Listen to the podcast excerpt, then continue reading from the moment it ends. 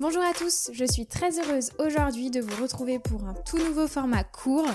Tous les dimanches, je vous partagerai un épisode compilant des actualités agroalimentaires marquantes de la semaine. Aujourd'hui, je vous ai sélectionné 4 actualités. Nous allons parler en premier de la consommation durant le confinement, de la part de marché des enseignes de grande distribution, du prix du bio et enfin d'une innovation de la marque Lu.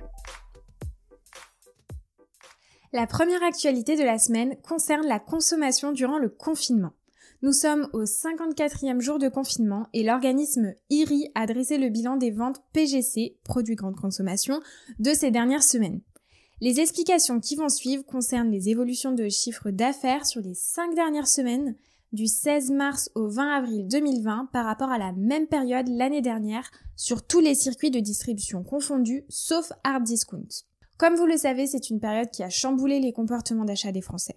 Les rayons en plus forte croissance sont tout d'abord les surgelés à plus 36% des ventes, suivis des fruits et légumes à plus 34% et l'épicerie salée à plus 23% des ventes.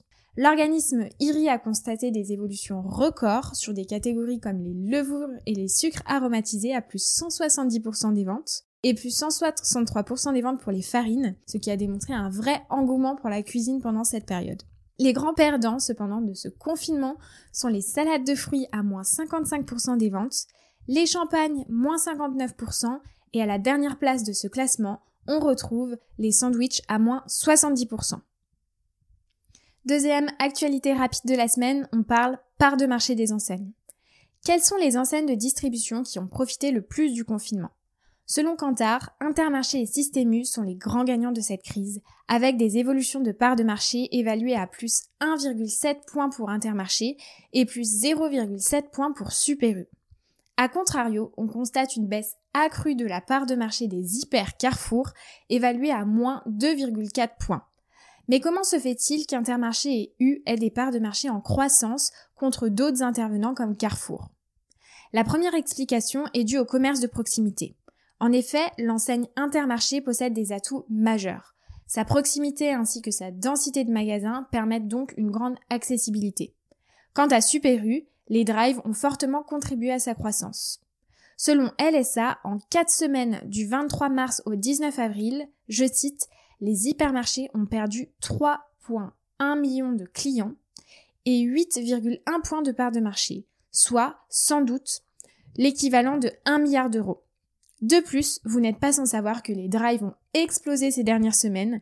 Le e-commerce a quasiment doublé en deux ans, passant en 2017 de 4,9% de part de marché à 9,9% de part de marché en période de confinement. La source c'est Nielsen.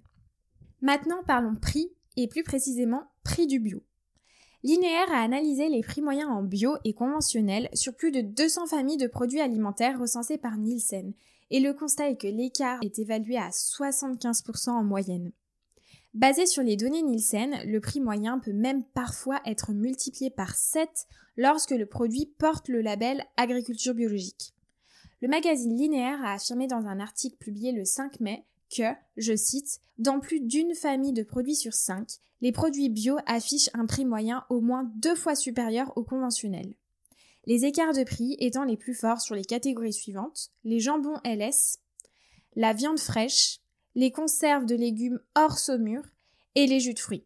Cependant, quelques surprises où les prix bio sont moins chers que le conventionnel et notamment sur les desserts végétaux, les produits diététiques, le lait longue conservation écrémé ou encore les fruits et légumes quatrième gamme, les salades en sachet.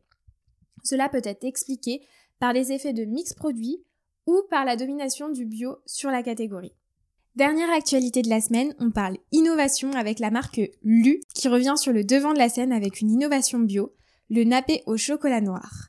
Décrit comme un biscuit délicieux, généreusement nappé de chocolat noir pur beurre de cacao. De plus, on note des atouts produits comme aucun colorant, conservateur ni arôme ajouté, élaboré avec du chocolat noir pur beurre de cacao et du sucre de canne, et un packaging carton recyclable. C'est tout pour aujourd'hui, j'espère que ça vous a plu. Je vous mets tous les articles et mes sources en description du podcast. Comme d'habitude, si vous souhaitez me soutenir, n'hésitez pas à me rejoindre sur les réseaux, Salomé Sherrington pour LinkedIn et ramentafraise.podcast pour Instagram, de me mettre un petit commentaire pour me dire ce que vous avez pensé de l'épisode et du format, ou tout simplement partager le podcast. À bientôt!